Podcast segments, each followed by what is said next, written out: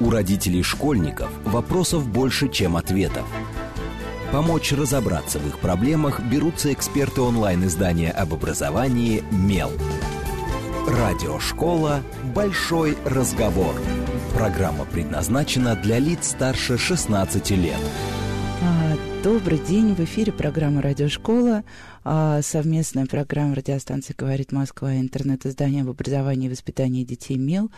А, у микрофона сегодня я, Надя Попудогла, главный редактор «Мела», и у меня замечательная тема успокаивающая, надеюсь, для родителей будет в этот раз.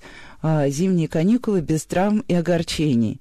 В гостях у меня заместитель директора НИИ неотложной детской хирургии и травматологии Департамента здравоохранения города Москвы Александр Владимирович Брянцев. И на самом деле все, кто живет в Москве, знают прекрасно это НИИ как центр Рошаля.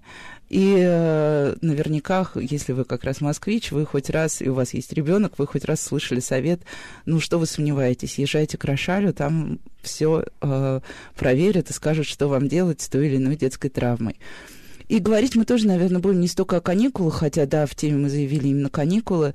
А, сегодня в Москве второй раз пытается пойти снег, и у нас наступает зима, и мы поговорим в целом о зиме, зимних видах спорта, зимних развлечениях, о том, что бывает а, со взрослыми и детьми в этот период. И отдельно немножко, конечно, про зимние каникулы и Новый год, потому что это тоже такой всегда большой вызов и для детей, и для родителей, и мне кажется, что и для врачей. Но первый вопрос у меня будет самый простой очевидный. Нам всем кажется, что а, как только наступает зима, статистика в любой травматологии начинает, волна идет вверх, количество обращений. По крайней мере, ну, по взрослым, да, считается, что это именно так, люди начинают падать э, на гололеде, и происходят всякие такие неприятные, но и всем нам знакомые вещи. А что с детьми, на самом деле? У них тоже как-то меняется статистика обращений родителей с детьми? А, добрый день. Да, действительно, зимняя травма – это тоже э, в некотором смысле специфика. Э, есть э, определенные повреждения, характерны для зимы. Для, зима, как известно, у нас это практически 5-6 месяцев. Считается, что ноябрь и март – это зимние месяцы. Поэтому детей в этот период поступает существенно больше, чем, скажем, вот в октябре, в ноябре. Вот. А, что, то, что касается самих повреждений, значит, здесь, здесь в основном это э, переломы конечностей и черепно-мозговая травма. Отчасти это связано с тем, что наступает гололед, просто... Э, больше людей падает. Да, падает больше детей. А с другой стороны, это э, каникулы, это каникулярный период достаточно длительный. Вот, и, соответственно, э, развлечения, те, которые, э, которых сейчас много у детей, они накладывают свой отпечаток и на травматизм. А вот если поговорить о развлечениях, мы знаем, да, ну вот э, раньше все было достаточно просто. Санки, коньки, снежки, ну, еще там прыгнуть откуда-нибудь с гаража в снежную кучу, это, ну, вот то, что я помню, например, своего детства. А сейчас считается, что зона риска, например, те же самые санки, но уже, ну, вернее, не санки, а формат тюбингов, ватрушек. И очень много говорят о том, что именно катание на тюбингах становится э, причиной самых серьезных травм детей, вот пока они развлекаются на горках. Это так на самом деле, или это какая-то иллюзия, такая тюбинга-страшилка, что ли? Да, это действительно, к сожалению, так. А, они очень сильно сейчас распространены, эти ватрушки или тюбинки, как их называют. Вот, к сожалению, люди а, для подобного вида развлечений используют стихийные склоны с растущими внизу деревьями, различными иногда конструкциями э, бетонными. Вот, и на первое место действительно выходит э, число детей, получивших серьезные травмы именно при катании на, на тюбингах. Это так. А серьезные травмы это, например, что именно? То есть это те самые черепно-мозговые травмы это переломы да. тяжелые? Вот опасность заключается в том, что э, при, э, скажем, при круту, если крутой склон, и ребенок, когда скатывается, он э, врезается, как правило, либо в дерево, либо в какую-то конструкцию, которая находится внизу. Вот. И получая черепно-мозговую травму, иногда достаточно э, тяжелую. Э, два года назад у нас даже был ребенок, э, который погиб после тяжелой черепно-мозговой травмы, полученной при катании на тюбинге. А в чем причина? То есть э, а, ну, понятно, что родитель, наверное, не в состоянии там рассчитать скорость этой самой ватрушки, не в состоянии действительно понять, куда она поедет, когда он там запускает своего ребенка. А, но при этом можно как-то все-таки безопасно кататься, или, или лучше это делать вообще только в специально обустроенных местах? Да, самое, самое безопасное это использовать для этих целей организованные места отдыха. А, они сейчас организуются в Москве, их много, но, к сожалению, э, вот родители иногда предпочитают использовать какие-нибудь близлежащие овраги, спуски. И вот в этом, в этом вся проблема. Ну, иногда, да, проще дойти до ближайшей горки, да, чем куда-то поехать. Да, Тем более конечно. там же, скорее всего, придется заплатить за катание. А если а, поговорить о так называемых о так называемых экстремальных видах спорта. Сейчас, э, ну, многие родители, да, катаются сами на горных лыжах, э, на сноубордах, и, ну, я наблюдаю, что очень много появляется детей, даже вот на таких вот стихийных зимних склонах, которых уже там ставят на сноуборд, совсем малыши, это там 4, ну, максимум 5 лет на вид ребенку, и начинается тоже это катание. Вот таких травм больше стало, или это все-таки тоже больше разовая история? Вы знаете, ну, к счастью, в Москве э, в большинстве районов все-таки эти экстремальные виды как-то организованы. Как правило, они э, имеют определенные э, ограничения по возрасту. Вот. И э, таких вот стихийных склонов в городе Москве становится, к счастью, все меньше и меньше. Вот если только, может быть, вот в Крылатском там сегодня еще используют там стихийные склоны, и люди становятся на лыжи без инструктора, и э, пытаются самостоятельно освоить те или иные приемы, к сожалению, вот это наиболее опасный момент.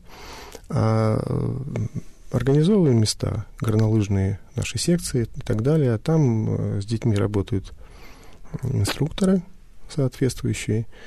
Естественно, перед тем, как поставить ребенка на лыжи, ему разъясняются те или иные приемы, чего нужно избегать, чего не нужно делать. И вот по нашей многолетней статистике число таких э, э, повреждений не возрастает.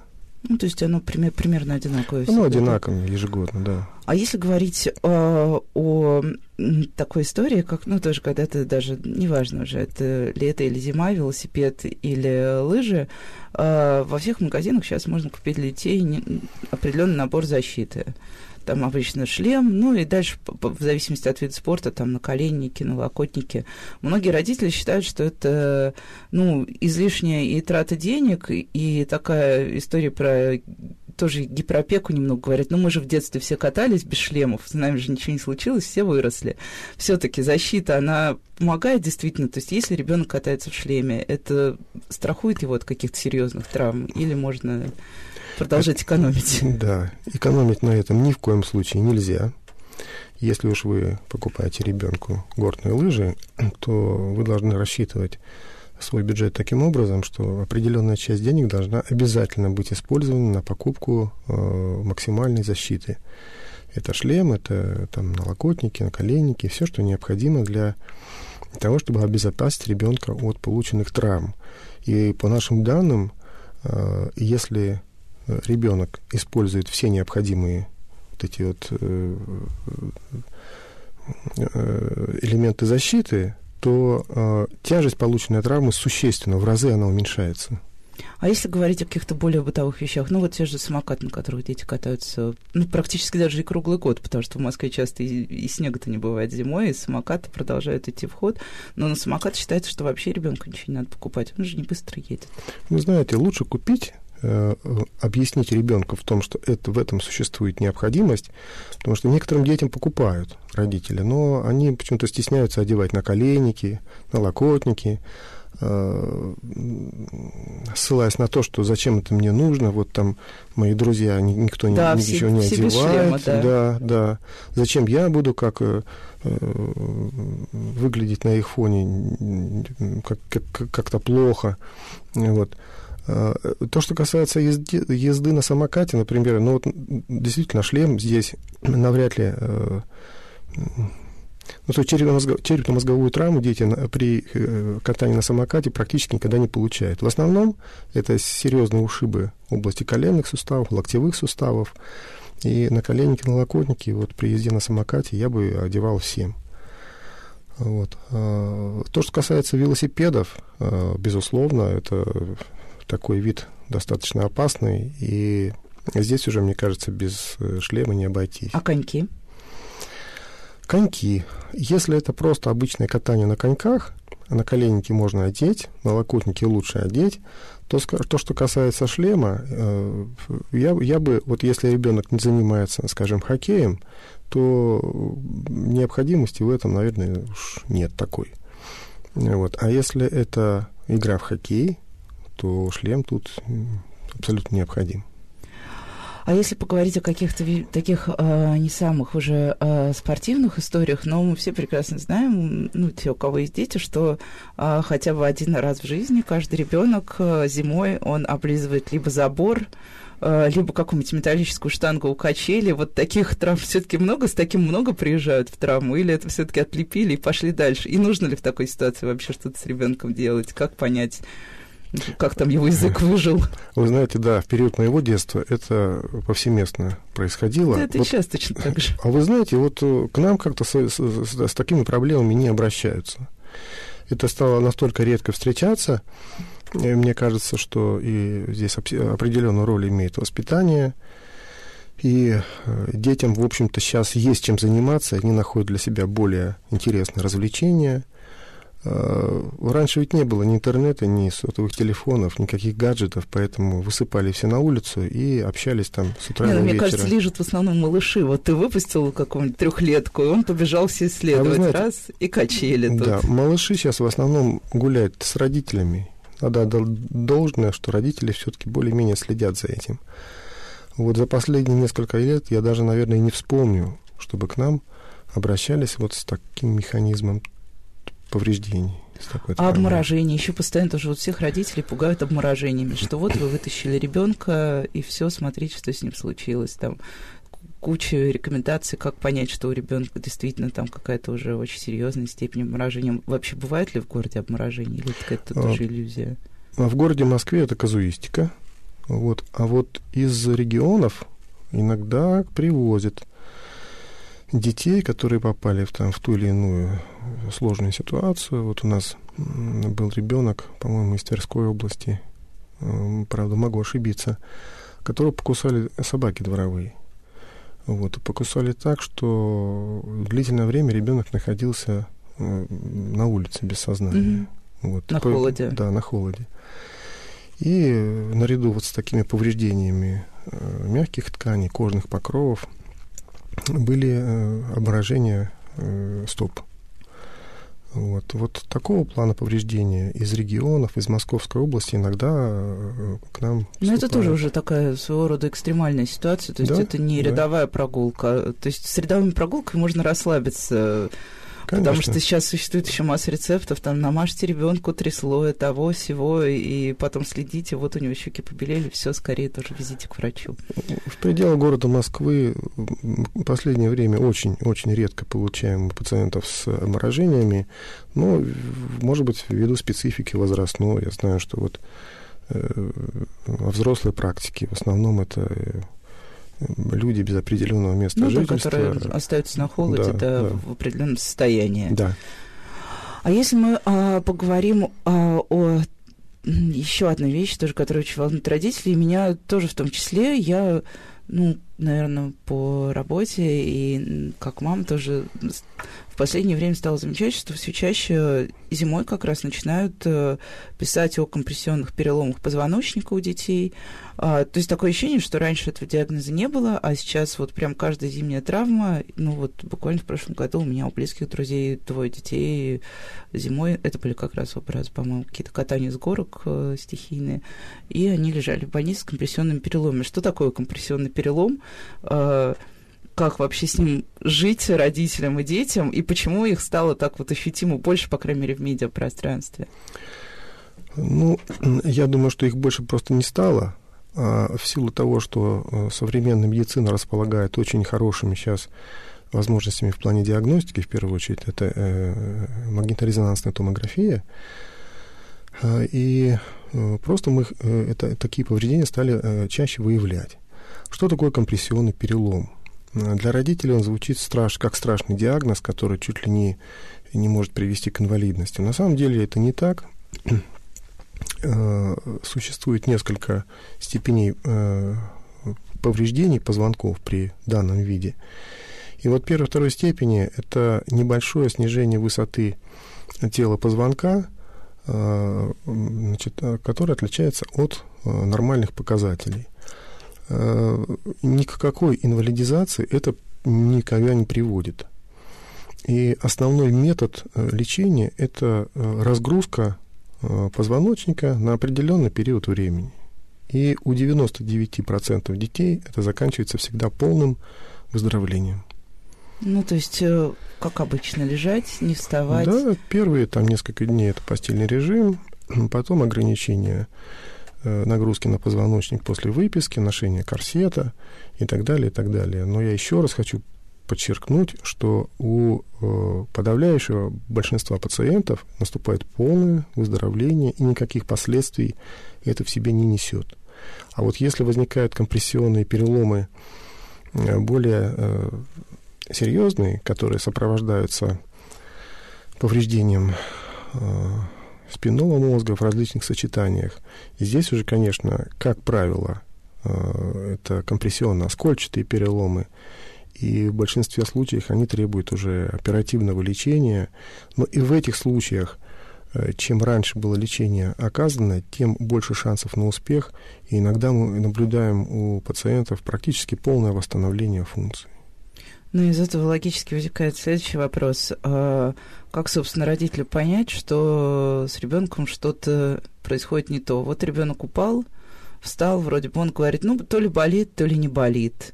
Э, в какой ситуации все-таки для родителей и что должно быть для родителей маркером того, что ты все-таки должен поехать, условно, хотя бы в травмпункт, чтобы ребенка осмотрели? Вы знаете, травма, полученная в результате падения, которая сопровождается наличием боли в области спины, это всегда настораживающий фактор. Мы ведь э, не знаем, что там происходит. Глазом же не увидишь, в какой степени э, компрессия позвонка произошла. Поэтому, поэтому первое, что нужно сделать, уложить э, ребенка на жесткую поверхность, ни в коем случае его не перекладывать никуда, вызвать э, скорую помощь и доставить э, пациента в близлежащий стационар для того, чтобы доктор посмотрел и определил весь необходимый диагностический спектр. Это либо рентгенографическое исследование, либо иногда делается в экстренном порядке, э, порядке компьютерная томография, вот, который позволяют выявить тяжелые повреждения позвоночника. Ну а если более легкая травма и в результате рентгенологического исследования ничего мы не выявили, э, обычно таким детям уже в отсрочном порядке делается магнитно-резонансная томография, которая расставляет все точки над «и». То есть лучше все-таки перебдеть и Конечно. отвести. Просто да, это вечная дилемма. Мне кажется, тоже любого родителя стоит ехать или не ехать, потому что сначала ты везешь ребенка, потом тебе стыдно, что ты так переволновался, и с ребенком ничего не случилось. Вы знаете, я бы хотел обратить внимание родителей вот на такой факт. Э, сейчас очень распространено вот это вот мануальное лечение, вот это вот мануальчики там и так далее. И да, вот поставить спину на место. Поставить спину на место вот, э, как всякие пасы делают руками. Вот, вот этого ни в коем случае делать нельзя. Вот, прежде чем э, назначать как то или иное лечебное средство, массаж там, или там, мануальную терапию, нужно знать диагноз, какое повреждение существует. А повреждений в области спины и позвоночника существует много. Вот, поэтому э, лучше сразу доставить пациента в близлежащий стационар, провести весь необходимый диагностический алгоритм, послушать, что говорит врач, а дальше уже родители должны сами решать, как, как поступить им. Вот. А если говорить о еще всяких других типах самолечения, то есть вот с травмой, какие самые опасные типы самолечения? Да, вот понятно, что вызывают, да, поправить спину, а что еще такого ну, делают родители? Поправить вывих, дернуть за руку, сразу же вот часто очень среди окружающих находятся умельцы, которые знают, как, как и что надо делать. Вот этого нужно в первую очередь опасаться. Самое простое и правильное решение – это Всегда. выполнить иммобилизацию, обездвижить пациента либо поврежденную конечность. Если травма нижней конечности, э, наложить любую э, попавшуюся палку, либо какой-то предмет для того, чтобы обеспечить покой. То же самое касается и верхней конечности. А, вот, собственно, и все. Если это травма позвоночника, значит, ложить пациента на жесткую поверхность и ни в коем случае его не перекладывать, сгибать, выгибать, там, крутить, ничего этого не делать.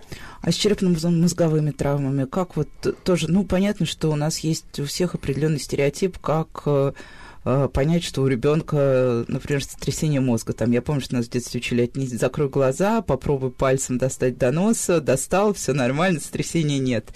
На что, на самом деле, вот если ребенок да, упал, ударился головой, вы его все-таки не повезли к врачу, на что стоит обратить внимание вот в ближайшие там часы или дни родителям?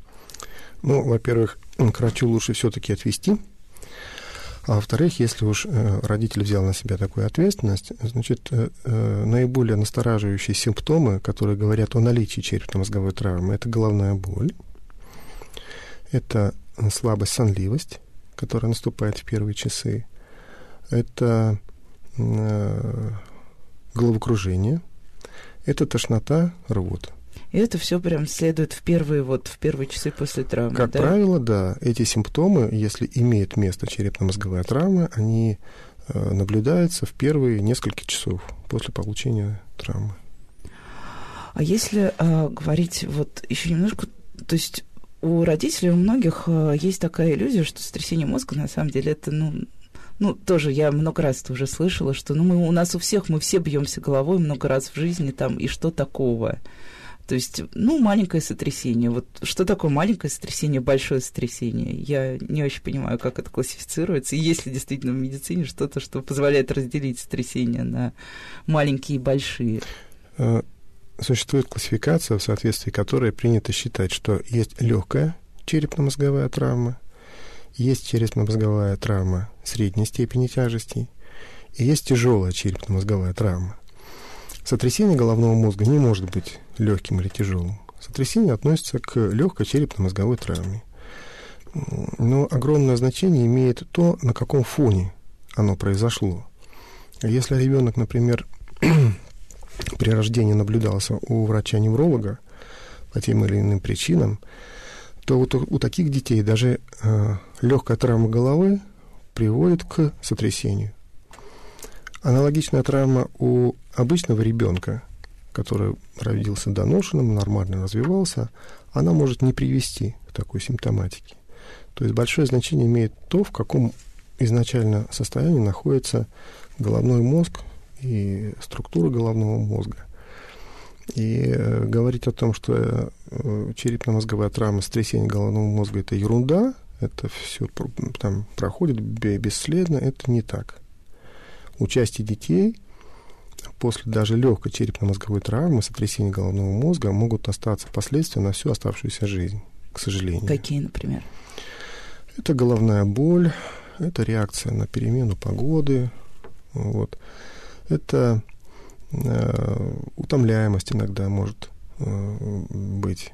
Э, но опять же, все нужно рассматривать очень индивидуально. Еще раз говорю, что обычно это мы наблюдаем у детей, у которых есть э, так называемый резидуальный неблагоприятный фон. И мы сейчас прервемся на короткие новости и вернемся к вам через пару минут. С вами была программа «Радиошкола». Услышимся. У родителей школьников вопросов больше, чем ответов. Помочь разобраться в их проблемах берутся эксперты онлайн-издания об образовании «Мел». Радиошкола «Большой разговор». Добрый день, с вами снова в эфире программа «Радиошкола», совместный проект радиостанции «Говорит Москва», интернет-издание об образовании и воспитании детей МЕЛ. А с вами сегодня я, Надя Попудогла, главный редактор МЕЛа. А, тема нашей беседы «Зимние каникулы без травмы и огорчений». И у меня прекрасный собеседник – это Александр Владимирович Брянцев, заместитель директора НИИ неотложной детской хирургии и травматологии. А, оно же Центр Рошаля, который, как я уже сказала, в первой половине дня, в первой половине программы, мне кажется, знают все э, москвичи, у кого есть дети. Говорим мы, да, про зимние каникулы, про зимние травмы и про то, как нам всего этого избежать, а если уж не удалось избежать, как пройти через э, неприятности с наименьшими для себя последствиями для наших э, окружающих. И в теме зимних каникул есть э, прекрасный и всеми нами любимый Новый год, а, у которого тоже есть, мне кажется, свои особенности с точки зрения травм самых разных. И у меня следующий вопрос, собственно, об этом. Есть ли какая-то особая статистика по новогодним травмам? И что такое вообще новогодние травмы? Не вот каникулярная стандартная, а то, что происходит с нами с 31 на 1. Ну, бесспорно, э, в статистике лидируют э, повреждения, полученные при запуске петард. Это э, ежегодная статистика, она достаточно устойчивая. Вот в эту новогоднюю ночь, как правило, приходят, э, поступают пострадавшие, которые получили э, травму. А какого это рода травма? Это ожоги или это прям какие-то серьезные это, повреждения? Это ожоги, но, к сожалению, э, вот вместе с ожогами иногда э, это э, тяжелые травматические отрывы пальцев, либо сегментов пальцев кисти. То есть это когда ребенок держит петарду в руке, судя по да, всему, это, да? это когда взрыв произошел непосредственно в руке. А вот я знаю, что у нас в стране в последние годы очень пытаются так старательно регулировать все, что связано с петардами, и ограничивают места, где можно запускать, и стараются бороться с нелегальным рынком петард, но это не влияет, я так понимаю, на общую статистику все равно, да, сколько, сколько у нас было, столько и есть травму? Основная проблема заключается в том, что дети э, начинают э, запускать петарды бесконтрольно. Родители для себя должны очень четко уяснить, каждый родитель, что он несет ответственность за детей, э, которых они родили. И даже новогодняя ночь налагает определенные обязанности. Дети не должны бесконтрольно ходить по улицам и запускать в компаниях петарды. И э, все повреждения подобного рода, когда мы анализировали, были получены в результате э, того, что дети находились без присмотра взрослых, без присмотра родителей. Э, причем некоторые думают, что если там ребенку 13-14 лет, то он, он спокойно справится может сам. пойти, прочитать инструкцию и запустить все так, как положено. Это на самом деле не так. Поэтому даже с подростками э, папы должны быть во время вот такого рода развлечений. И тогда вы полностью обезопасите своего ребенка и себя в том числе. А если вот такая, казалось бы, невинная вещь, меня всегда интересовала бенгальские огни. Пока у меня не было детей, мне казалось, что бенгальские огни — это такая совершенно ну, сущее развлечение. Когда появились маленькие дети, я уже так перестала думать, но бенгальские огни все таки стоит давать детям, не стоит. Как, как с этим быть? Ну, а почему нет? Если это происходит, скажем, на улице, и опять же, э, все это под контролем родителей. Да ради бога, пожалуйста, никаких э, каких-то серьезных последствий, как правило, это не... не, не да, при... есть легенда, что может бен... огонек от бенгальского огня попасть в глаз, и ребенок ослепнет. Вот я тоже, когда готовилась к эфиру, очень много такого прочитала на всяких форумах. А, вы знаете, если э, обращение правильно с бенгальскими огнями, то не происходит такого. Ну, понятно, если вот. в глаз Если, не... если были, были близко к лицу не зажигать его, то и не будет никаких повреждений э, глаз.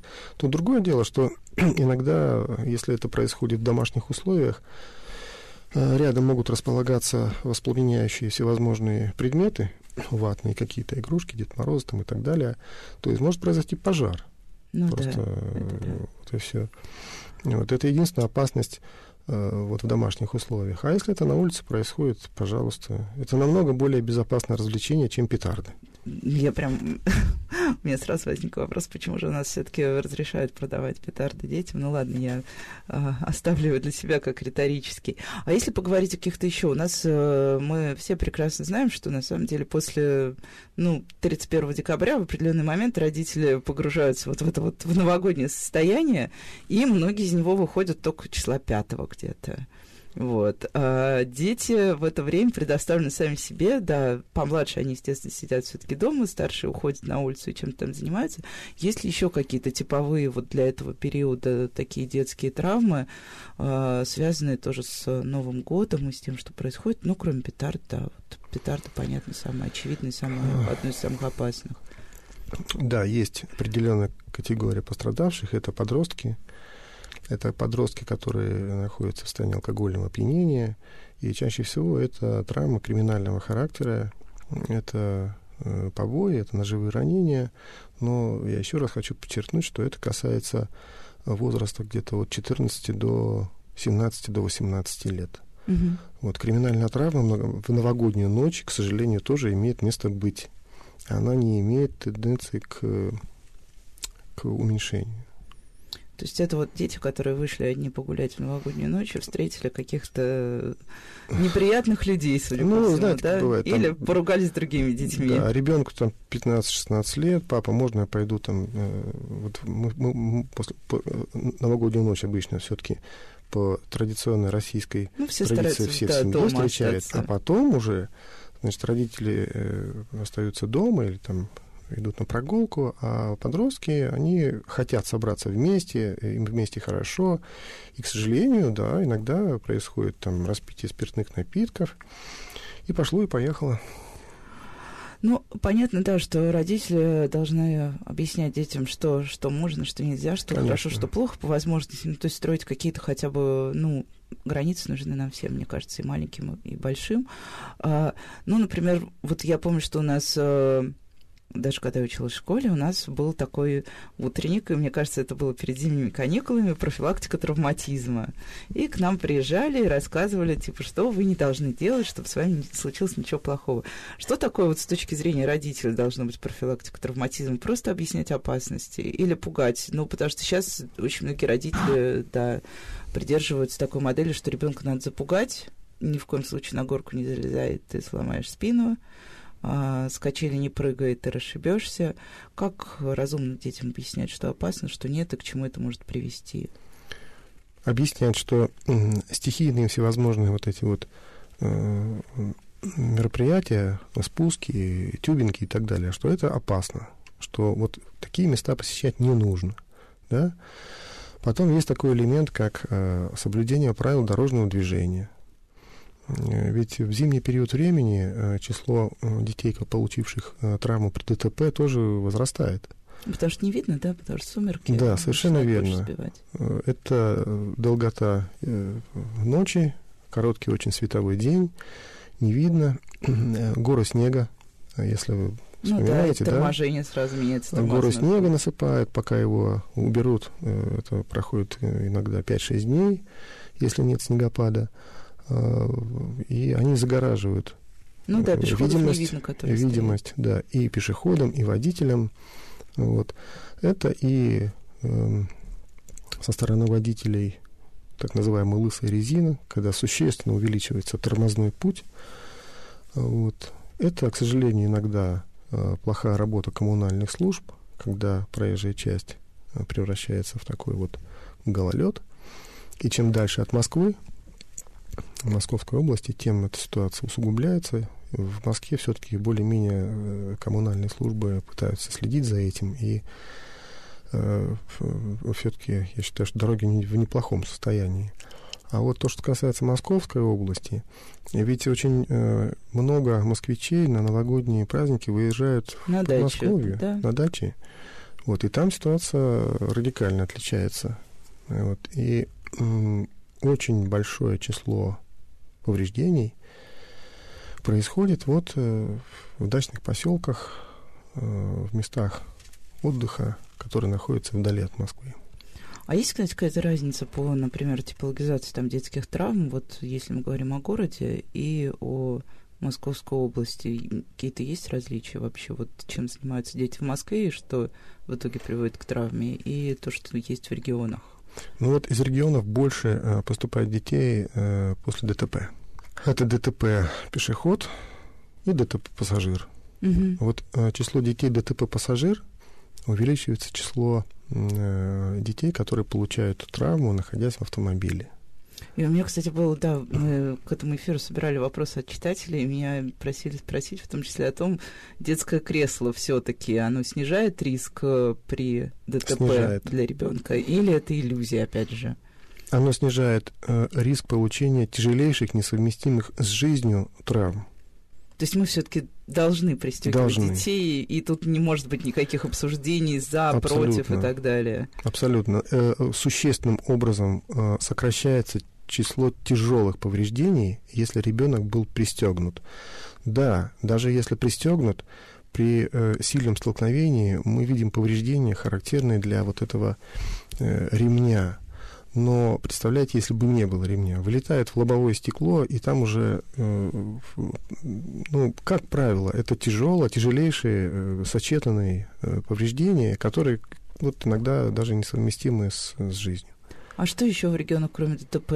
Вот, ну, просто я поясню, почему я спрашиваю. Считается, что в Москве дети в основном уже ну, они сидят дома, по сути. То есть у ребенка очень мало времени, очень мало свободного времени, и многие родители сейчас даже стараются и детей лишний раз на улицу не отпускать. Э, ну, потому что тут плохо, там плохо, вроде неблагоприятно. А в регионах дети живут якобы более свободно. Да, вы знаете, в регионах-то тоже сейчас интернет упрутся там на, на несколько суток. Сейчас же везде все это э, интернет ну да, проникновение интернета почти 100%. Да, да. да. Я хочу сказать, что э, напрасно думают родители, что если человек э, за компьютером сидит там, часами в интернете, то это убережет его от э, каких-то повреждений э, на улице. Именно эта категория детей э, наименее адаптированы к тем или иным условиям. Вот очень часто они одевают наушники. Кстати, вот еще один механизм травмы тяжелейший тоже вот в основном это Московская область, одевает наушники, слушает музыку и идет через железнодорожный переезд или там через, через... Он просто не слышит и не видит, что вокруг происходит. Он в своем э, виртуальном э, мире находится. А вокруг-то жизнь кипит, ну, это тоже должны, наверное, родители объяснять. Конечно, потому что очень сложно, когда конечно. ты ребенок. Я тоже ходила в наушниках. Мне, мне даже в голову не приходила такая мысль, что я могу что-то не услышать однажды. Вообще, самый лучший вид отдыха зимой – это семейный отдых. Это отдых всей семьей, когда родители с детьми, и сейчас ведь такое время, что вот, э, работа, работа, работа, надо как-то обеспечивать семью. А вот зима, вот эти вот 10 дней, это прекрасное время для того, чтобы провести время с детьми, покататься, э, сходить куда-нибудь отдохнуть. И э, вот когда ребенок находится с мамой, с папой, это всегда оберегает его от каких-то Э, таких повреждений, травм и так далее. Ну, вот. у меня есть еще несколько вопросов тоже от наших читателей, которые мы э, собирали перед эфиром.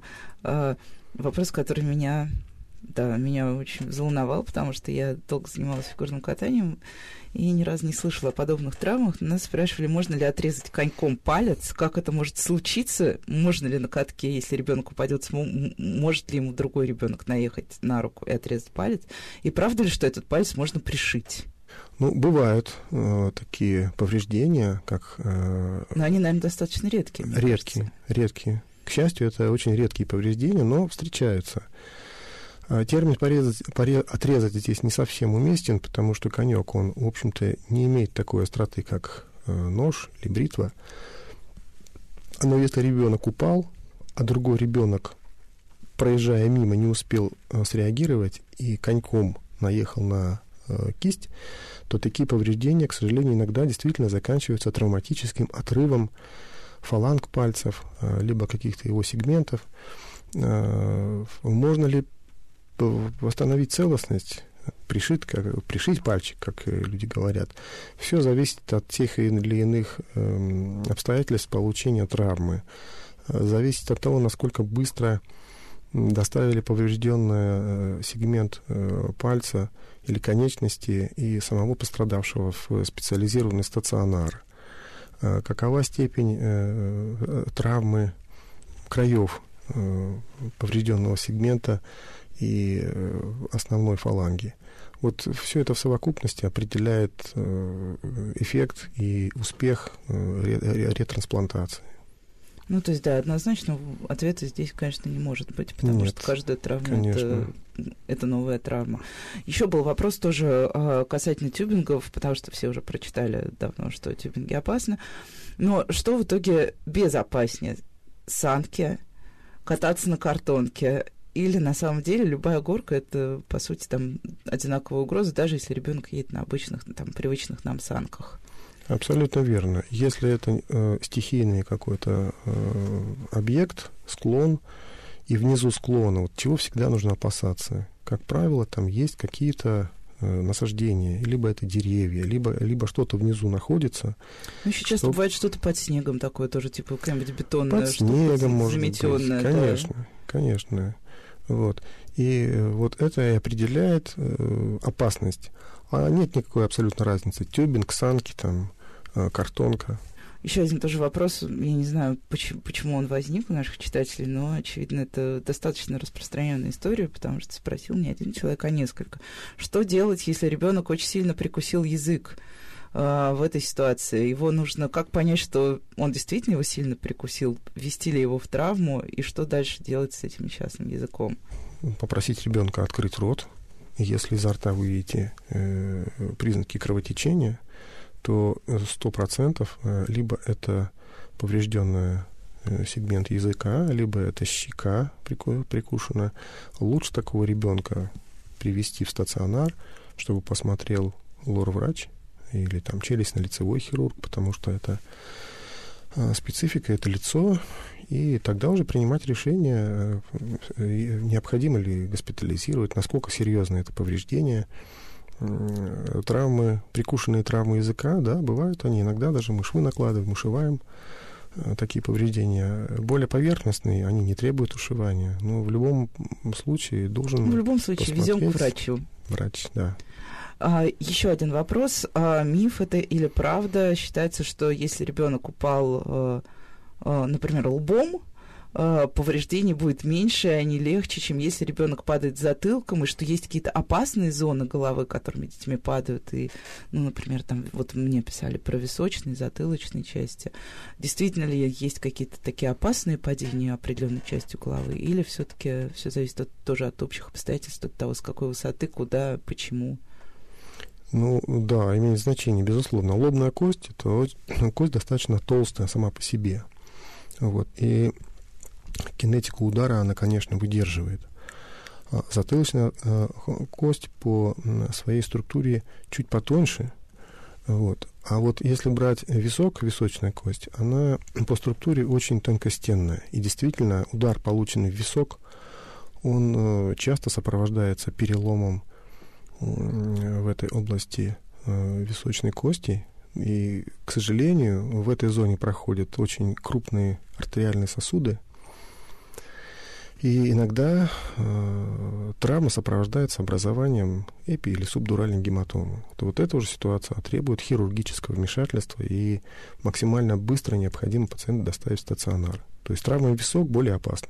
Угу. То говорить. есть это не миф, а все так и есть на это самом деле. Это так и есть на самом деле, совершенно верно.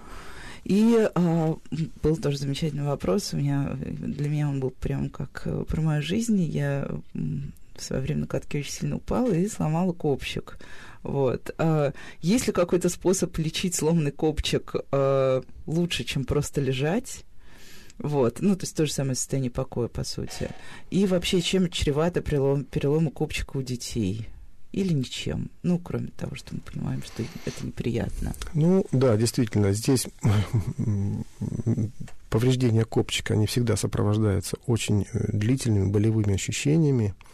Вот. Какой-то серьезной такой угрозы э, эта травма в себе не несет, хотя, конечно, многое зависит от степени смещения поврежденных сегментов. Да? Если очень э, серьезный большой угол, то в некоторых случаях вот эта боль, э, она может оставаться на очень длительный промежуток времени, и иногда даже дело заканчивается просто удалением копчика, как такового, анатомической структуры. Но это встречается, к счастью, очень редко. Ну, а в остальных, то есть просто тоже как, покой, как раньше, покой... Обезболивающие препараты, и, и все. А если э, я задам еще вопрос уже э, не наших читателей, а мой, наверное, э, и я спрашиваю об этом почти у всех наших спикеров, э, очень много говорят о том, что сейчас изменились и сами дети, и родители. Ну, то есть дети, понятно, что да, больше времени проводят с гаджетами, за компьютерами, и вообще у них стала другая динамика жизни.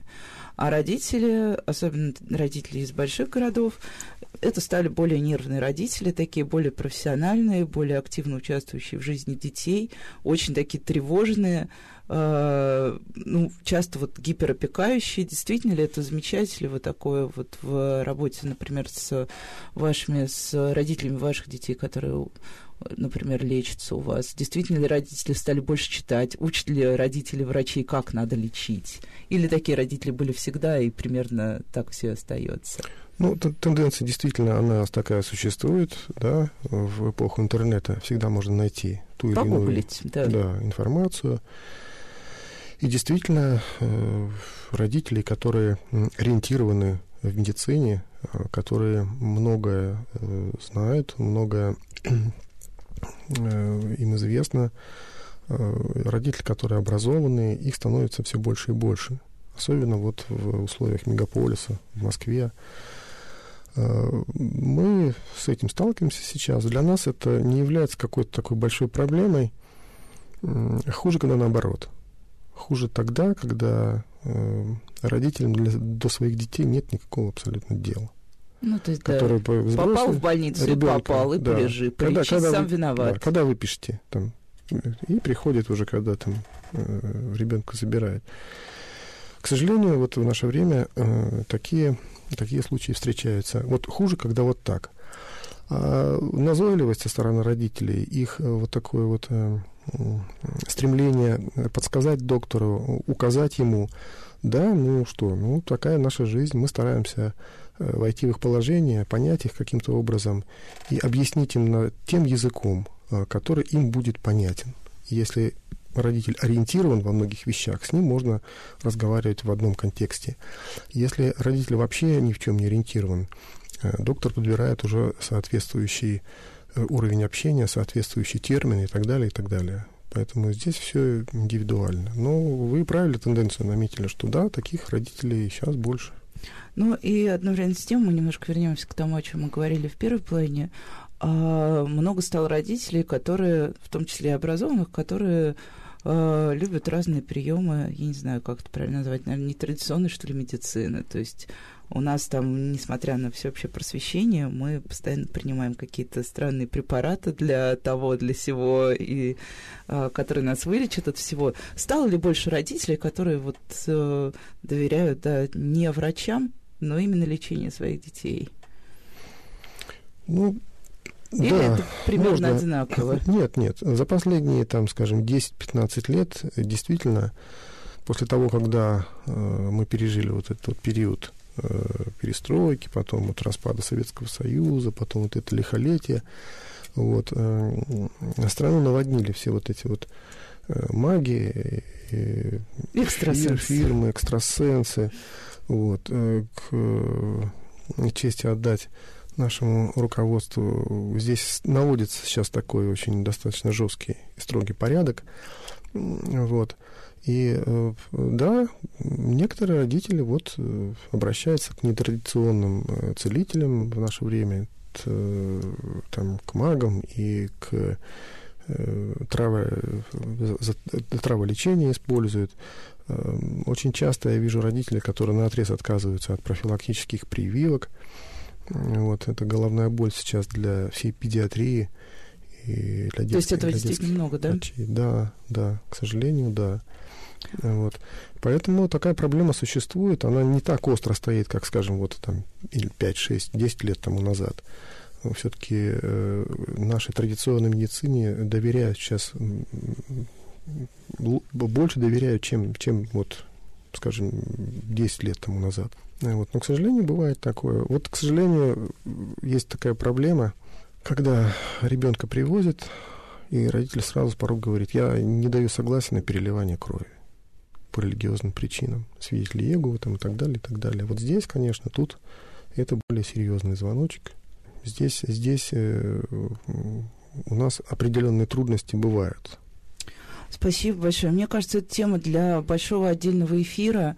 А, наше время, к сожалению, подошло к концу. У меня в гостях был Александр Брянцев, заместитель директора НИИ неотложной детской хирургии и травматологии Москвы. А, мы говорили о типичных зимних и новогодних травмах.